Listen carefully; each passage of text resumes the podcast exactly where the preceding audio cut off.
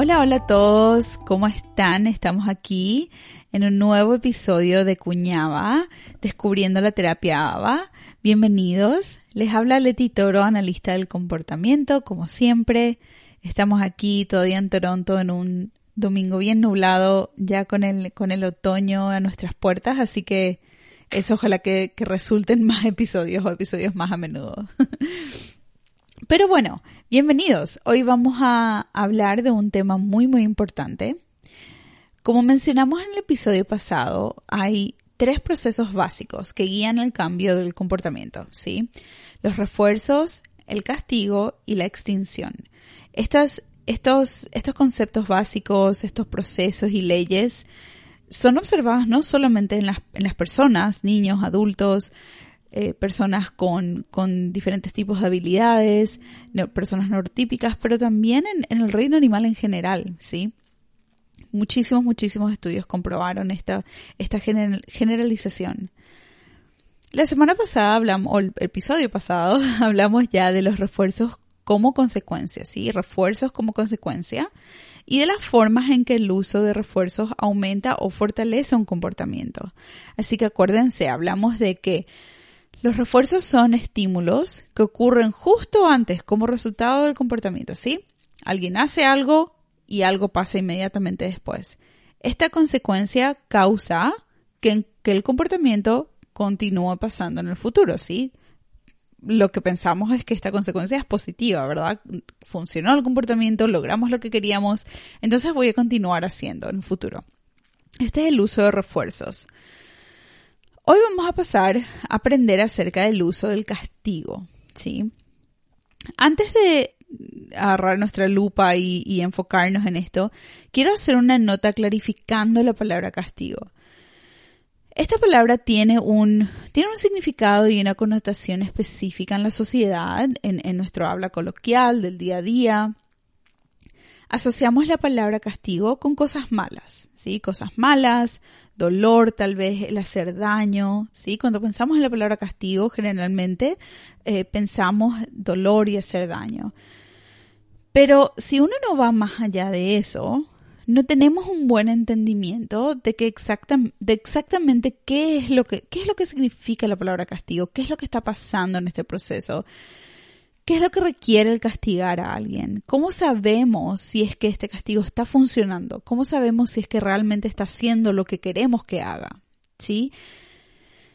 Eso es algo que si es que nos enfocamos en esta connotación social únicamente, no, no, no podemos, no tenemos ningún entendimiento más profundo, ¿sí? por el otro lado, tenemos el significado científico y conceptual de lo que es el castigo. Definitivamente existe una superposición, ¿sí? Un área en común entre estos dos significados. Sin embargo, hoy les quiero hablar de ese término científico y conceptual, ¿sí? ¿Por qué es importante entender este concepto con profundidad? O sea, ¿por qué, por qué, por qué quiero hablar tanto de castigo si es que vengo diciendo que realmente queremos enfocarnos en opciones eh, más positivas y basadas en refuerzo? Entonces, piensen, piensen en todas las veces, ¿sí? Todas las veces que tuvieron ese, esa, esa idea, ese pensamiento de, ah, le castigué, pero no funciona, nada funciona. El castigo tampoco no funciona. El hecho que nos estamos diciendo eso nosotros mismos de vez en cuando significa que estamos pensando que estamos castigando, pero no lo estamos haciendo realmente, ¿sí? Estamos enfocando simplemente en dar una consecuencia mala a un comportamiento que no queremos, pero no sabemos si es que esto realmente está funcionando. Si es que no entendemos lo que está pasando, no podemos utilizar, eh, no podemos utilizar herramientas que realmente son efectivas. Entonces, de ahí la necesidad de estudiar y entender bien qué es lo que está pasando, ¿sí? Como, como ya dijimos, no, tenemos un entendimiento de lo que realmente está pasando, el comportamiento del, del niño, de la persona no cambia, terminamos en un ciclo de hacer daño o causar una incomodidad o un dolor innecesarios. Sí, generalmente, como ya dijimos, los castigos son estímulos negativos o adversos eh, como consecuencia de un comportamiento, pero el comportamiento no cambia. Entonces, estamos utilizando todas estas consecuencias sin tener resultado alguno. Sí, es inefectivo. Y si no entendemos lo que, están, lo que estamos haciendo, podemos pensar que estamos utilizando castigos, pero no lo son. Y el comportamiento no cambia para nada.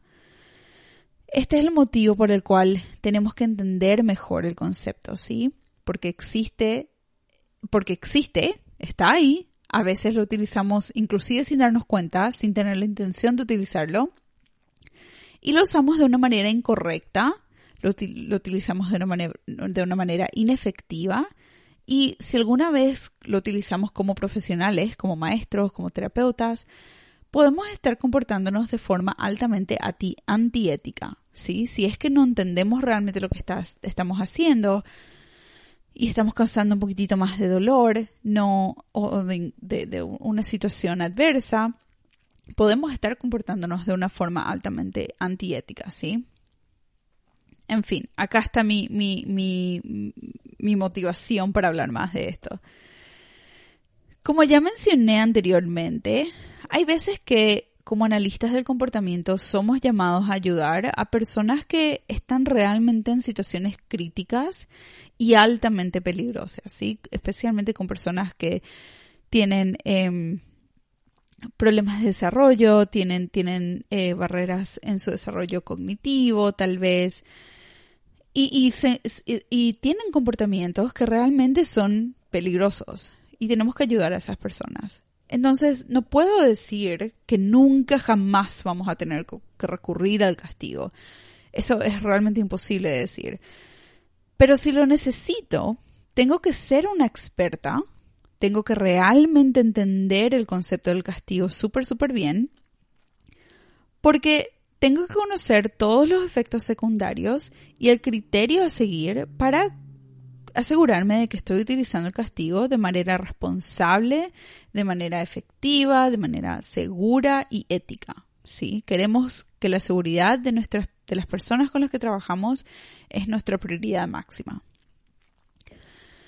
Sin embargo, este, tenemos también que asegurarnos de mencionar que hoy en día tenemos un montón de estrategias, por ejemplo, intervenciones basadas en el uso de refuerzos, como ya dijimos al comienzo, que tienen que ser utilizadas y tenemos que comprobar que no funcionan. O sea, tenemos que realmente haber utilizado todas las opciones positivas, todas las opciones eh, más, más seguras, digámosle, antes de recurrir al castigo. Como profesionales, esa es nuestra responsabilidad ética, ¿sí?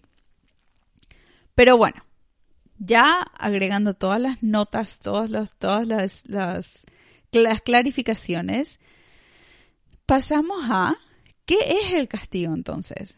¿Qué es teórica y conceptualmente el castigo? ¿Sí?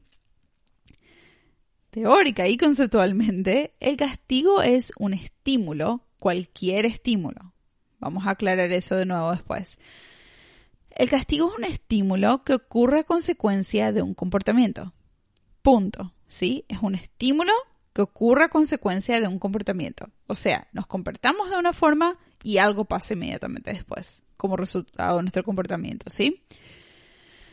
Entonces me siguen.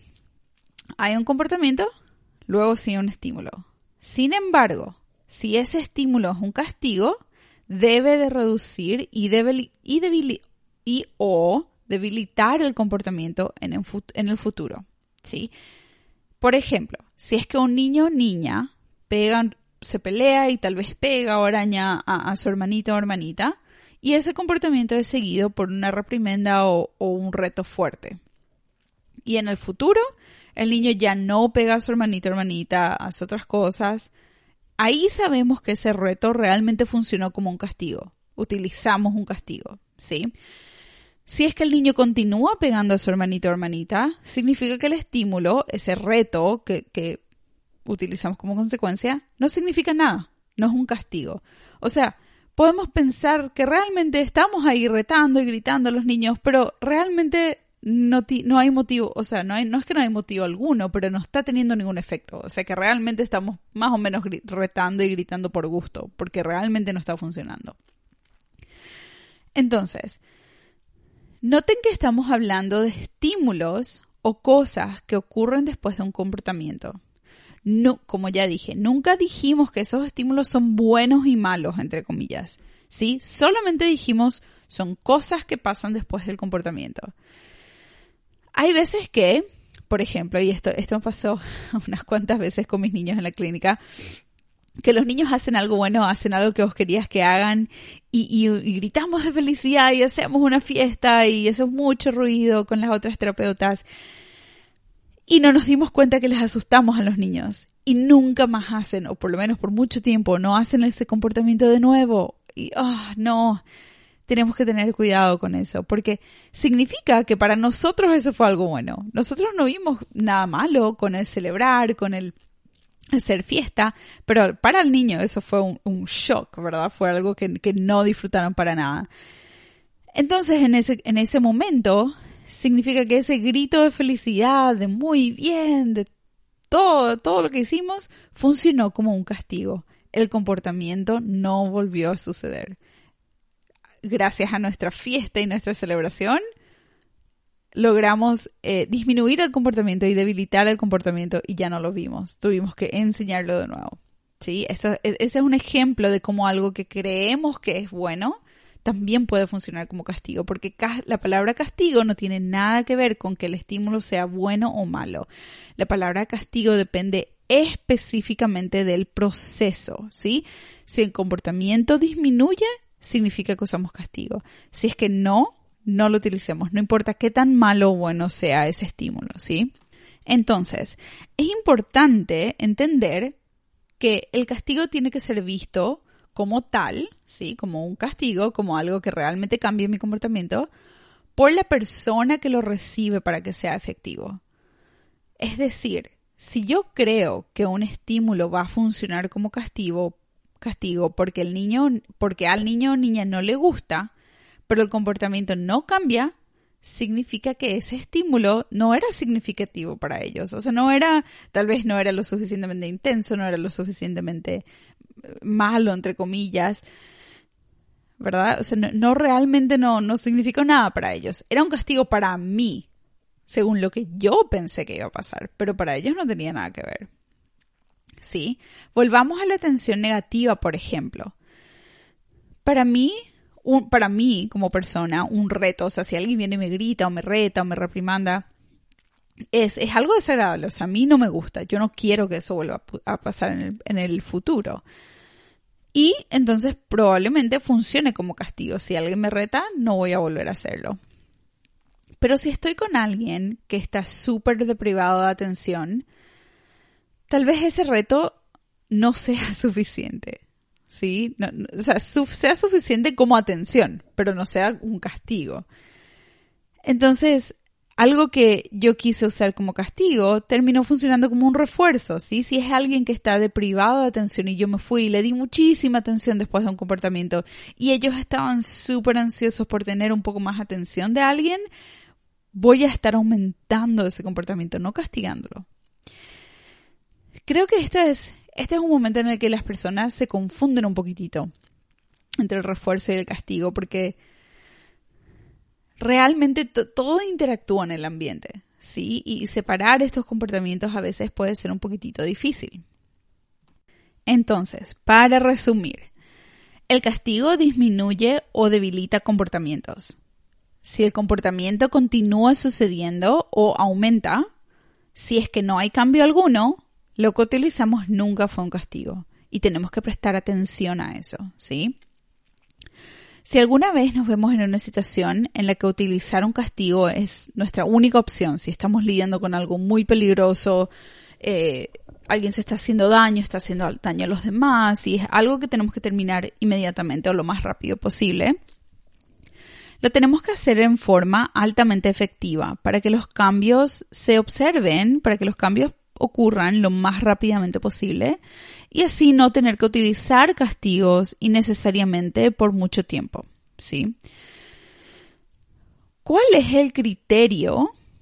¿Cuál es el criterio? ¿Cuáles son las cosas que tenemos que considerar, considerar para que sea, para que el castigo sea lo más efectivo posible, lo más pronto posible, ¿sí? Lo más rápidamente posible.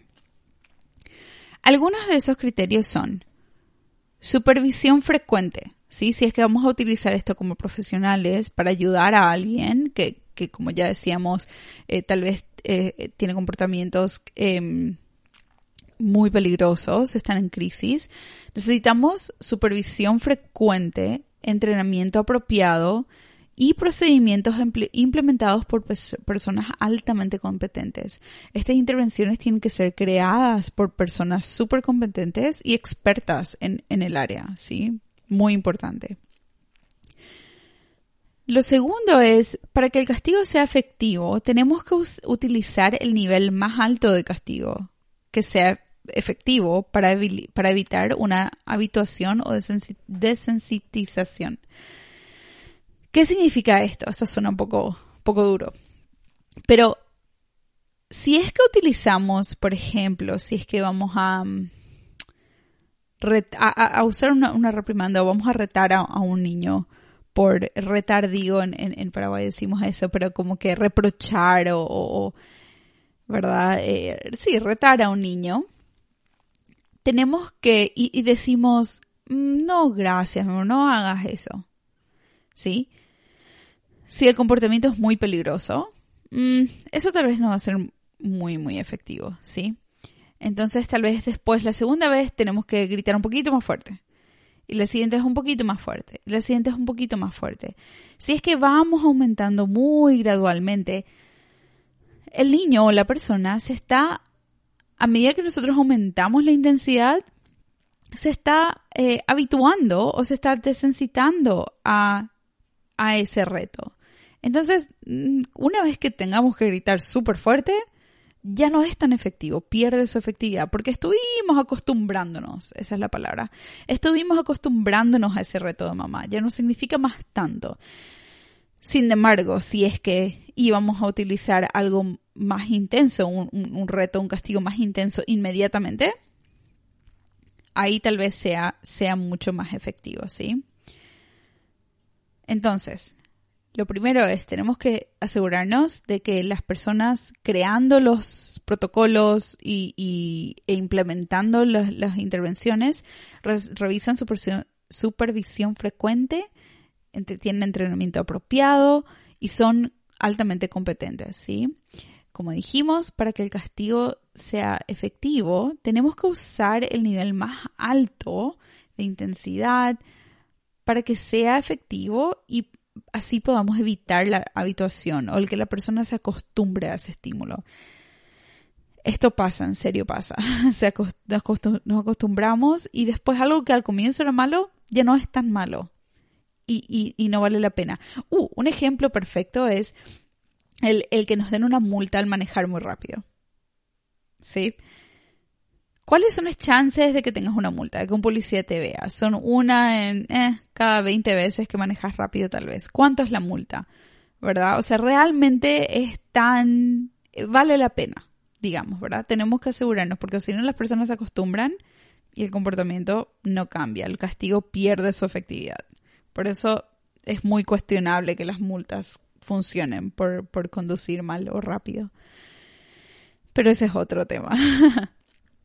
Tres, un, tercer criterio, es que intervenciones positivas basadas en el uso de refuerzos tienen que acompañar las intervenciones con castigo. O sea, si yo voy a, si yo voy a crear un protocolo para una persona que tiene un comportamiento que necesito eh, disminuir, necesito asegurarme de que ese protocolo incluya intervenciones eh, positivas basadas en el uso de refuerzos y enseñanzas de habilidades funcionales.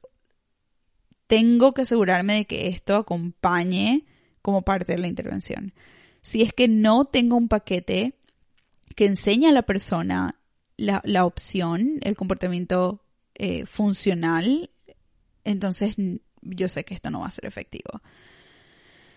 Y por último, otra variable en el variante en el castigo tiene que ser implementado consistentemente todas las oportunidades y tiene que ser aplicado inmediatamente Por ejemplo, si un niño hace algo, una persona hace algo que no nos gustó, que queremos eliminar, tenemos que castigar todas las veces que esa persona hace eso. No podemos castigar a veces sí, a veces no. Para que esto sea efectivo y sea efectivo bien, rápidamente, tenemos que castigar todas y cada una de las, eh, de las oportunidades que esa persona tiene para, para, comportarse de esa forma. Y tenemos que castigar inmediatamente. O sea, cuando, cuando hacemos eso de... Paré porque tenía que encontrar la palabra correcta. Cuando hacemos eso de castigar una hora después o de quedarnos enojados y un niño o una persona hizo algo a las 4 de la tarde y nosotros son las 11 de la noche o al día siguiente a las 4 de la tarde y seguimos eh, reprochándole o recordándole a la persona lo que hizo, eso ya no es castigo. ¿Sí? Es, es muy tarde, es muy removido, un montón, de un montón de cosas pasaron en medio. Eso ya no es castigo, eso es simplemente tener un reprochar y, y querer recordarle a las personas de lo que hicieron mal y nuestro propio enojo.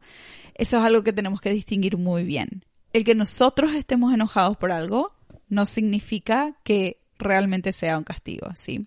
El castigo tiene que ocurrir inmediatamente después del comportamiento para que sea efectivo, ¿sí? Si pasó el tiempo, ya ni nos molestemos, ¿ok? ¿Se imaginan que esto es bastante intenso? O sea, ¿cuáles son las chances que realmente puedo castigar todas y cada una de las opciones, de las oportunidades que un niño tiene de hacer algo. Como mamá, papá, maestros, hay un montón de cosas que tenemos que hacer en el día. Las chances de que, de que agarremos o la que capturemos todas las oportunidades son muy, muy bajas, son, es muy difícil, ¿sí? Y de que podamos implementarnos inmediatamente. Eso también es muy difícil. Entonces tenemos que pensar, tenemos que darnos cuenta de que el castigo no es necesariamente lo más efectivo. Generalmente, cuando utilizamos castigos en el día a día, es por nuestra reacción emocional. Si nosotros nos sentimos frustrados, nosotros nos sentimos enojados y queremos expresar eso. ¿Sí? Entonces tenemos que entender qué es lo que está pasando. No estamos castigando para enseñar a un niño, estamos castigando para expresar nuestro enojo y frustración. Eso es algo muy, muy importante, ¿sí? Y ah, muy importante considerar. Por último, quiero contarles una cosa, una serie de, de efectos secundarios. Sí, esto es muy, muy importante. Tenemos que entender estos, de nuevo, para informar nuestra, nuestro uso del castigo, para informar nuestra elección. ¿Sí? Y para entender que a veces esta tal vez no es la mejor opción. Así que, vamos a ver. ¿Cuáles son los efectos secundarios del castigo? Hay un montón, así que voy a tratar de parar un poquito. Pero bueno, el primer efecto secundario, y es uno de mis favoritos. El castigo falla en enseñar un comportamiento apropiado. O sea, el castigo en sí no enseña realmente mucho. Disminuye un comportamiento, pero no enseña qué hacer en vez, en vez de, ese, de lo que estábamos haciendo antes, ¿sí? Lo único que aprendemos a través del castigo es a evitar otro, un castigo. O sea, eh, aprendo a escapar, aprendo a evadir, sí, es ese evento, tal vez esa persona, pero no aprendo a comportarme de una mejor manera. Sí, eso es algo muy importante que considerar. Otro efecto secundario es que el efecto es a menudo de corto plazo. A menos que enseñemos comportamientos funcionales, la opción, como decía hace rato, y que sean más efectivos, el castigo solo tiene efectos que, que duren eh, muy por, muy, a muy corto plazo. No tiene efectos que duren a largo plazo, ¿sí? Los efectos, el cambio que, que logremos a través del uso del castigo solo no va a durar mucho, ¿sí? Eso es algo que considerar.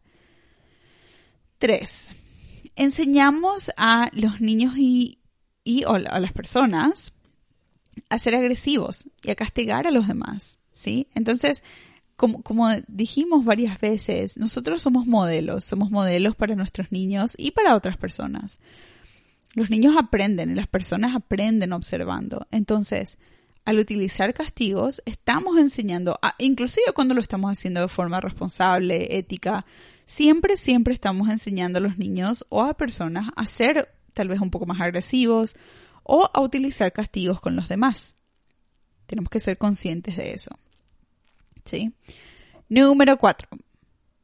El castigo falla en, o sea, el, uso del castigo de por sí, sin un análisis más grande, en el día a día, falla en entender el el por qué algo está pasando, por qué una persona está haciendo lo que está haciendo y cómo arreglar si es que utilizamos el castigo sin parar, sin observar los ABCs como estuvimos hablando, sin investigar cuál es la función del comportamiento como estuvimos hablando, si no tenemos toda esa información, estamos utilizando castigo de por sí. ¿Sí? Castigo porque sí. No tenemos un, un mejor motivo. Entonces ahí realmente perdemos un montón de información. No, no, sabemos realmente por qué alguien está haciendo lo que está haciendo. Entonces disminuye las chances de que el castigo sea efectivo. Número 5. Efectos secundarios. El castigo causa, una reactividad emocional. ¿sí? La persona siendo castigada reacciona también. O sea, la persona que está recibiendo un castigo reacciona de una forma o puede reaccionar de una forma aún más disfuncional, tal vez inclusive agresiva. ¿Sí? Cuando alguien está siendo lastimado o castigado de una forma realmente intensa, puede inclusive enojarse mucho, mucho más, puede volverse agresivo, eh, eh, tal, inclusive tal vez al intentar defenderse, ¿sí? puede convertirse en un evento mucho más grande y este es un efecto secundario muy importante. También podemos crear una relación a base de miedo y de ansiedad.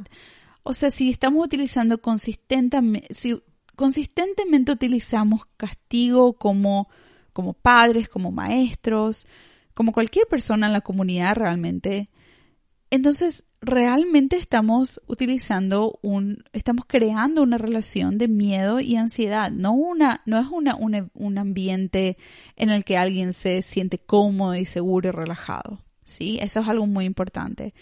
Entonces afecta la relación y la confianza. El uso de castigo constante y sin otra opción realmente afecta la relación y la confianza entre dos personas. Número 6.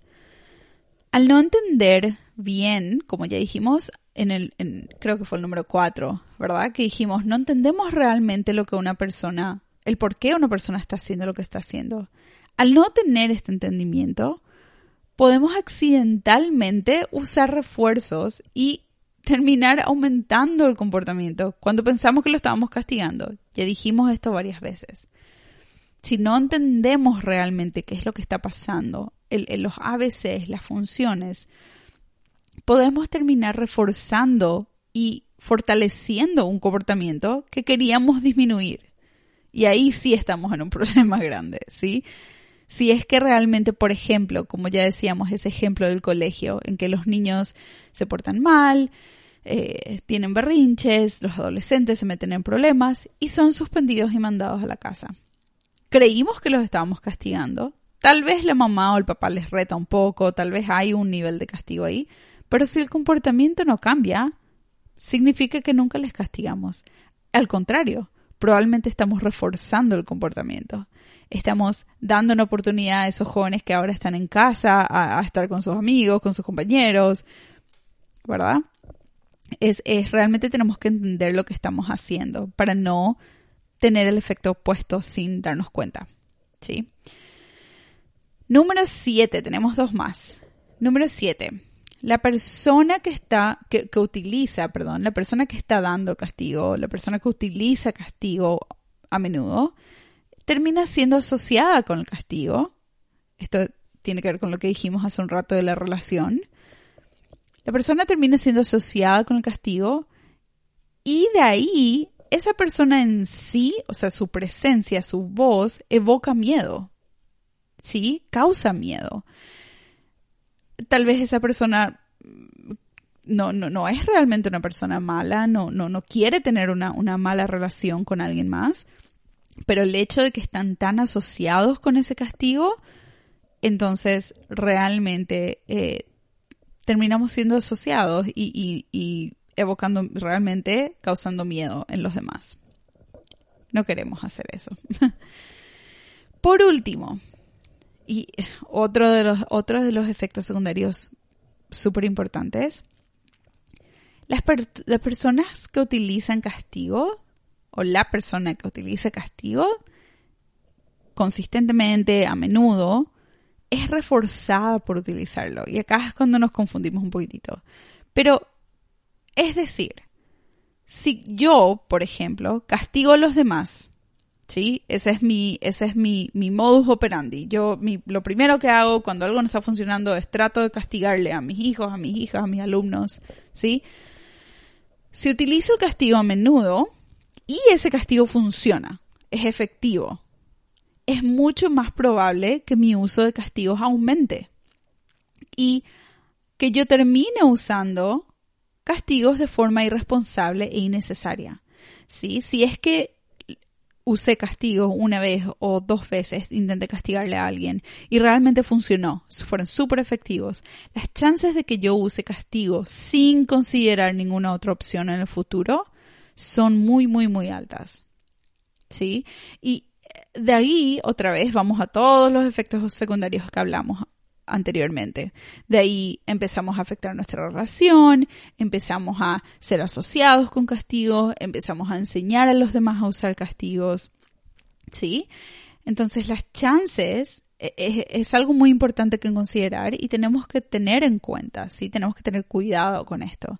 Las personas que utilizan castigos a menudo potencialmente continúen utilizando castigo y aumenten su uso de castigo sin que sin que eso haya sido necesario, ¿sí?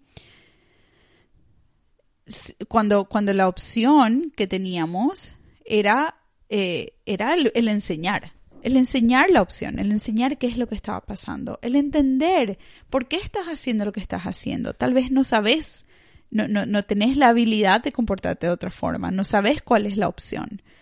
¿Sí? Tenemos, perdemos una oportunidad súper, súper grande cuando solamente utilizamos castigo o cuando esa es, esa es nuestra primera forma, nuestra primera herramienta, ¿sí? Pero bueno, esta fue mucha información, creo que hablé bastante rápido, pero es realmente un tema que me apasiona porque creo que a través del, del, del el uso del castigo frecuente creo que lo utilizamos mucho más a menudo de lo que realmente es necesario. Creo que lo utilizamos en nuestras sociedades, en, a través de varias culturas realmente, porque veo también acá en Norteamérica. Em, utilizamos el castigo sin enseñar y creo que eso se vuelve parte de nuestra cultura. ¿Sí? Y de ahí, va, de ahí todo crece, ¿verdad? De ahí tenemos una cultura con poca tolerancia, con poca comprensión. La gente, los niños crecen a ser adultos con muchos, muchos, muchas inseguridades, ansiedad, miedos, ¿sí? Todo, todo esto comienza cuando estamos aprendiendo de nuestro ambiente. Entonces, si es que podemos aprender a entender realmente qué es lo que está pasando cuando estamos entre comillas, castigando a alguien o cuando estamos disciplinándoles, porque eso es algo que tenemos que distinguir. ¿Estamos disciplinándoles, estamos castigándoles o estamos enseñándoles? Eso puede ser, esos tres términos pueden ser muy diferentes a menudo, ¿sí? Acuérdense, esta información que les di hoy es información general hay muchas situaciones en los que los, comportamientos son bastante complejos y requieren de un análisis más, eh, más a fondo para realmente entender qué es lo que está pasando, ¿sí? Entonces, espero que hayan aprendido un montón, espero que continúen inspirados para crear una sociedad mejor, para crear un mundo mejor y para ayudarle a nuestros, a nuestros peques, a nuestros niños y niñas a crecer a ser adultos seguros, seguros de sí mismos, sin miedo, sin ansiedad y más capaces de navegar este mundo loco en el que vivimos realmente, ¿sí? Eh, como siempre, estoy acá para cualquier pregunta o para cualquier, eh, cualquier idea que tengan. Súper contenta de ayudar. Y, y sí, esto es todo lo que tenía por hoy. Espero que tengan una semana súper, súper linda y nos vemos prontito. Chao.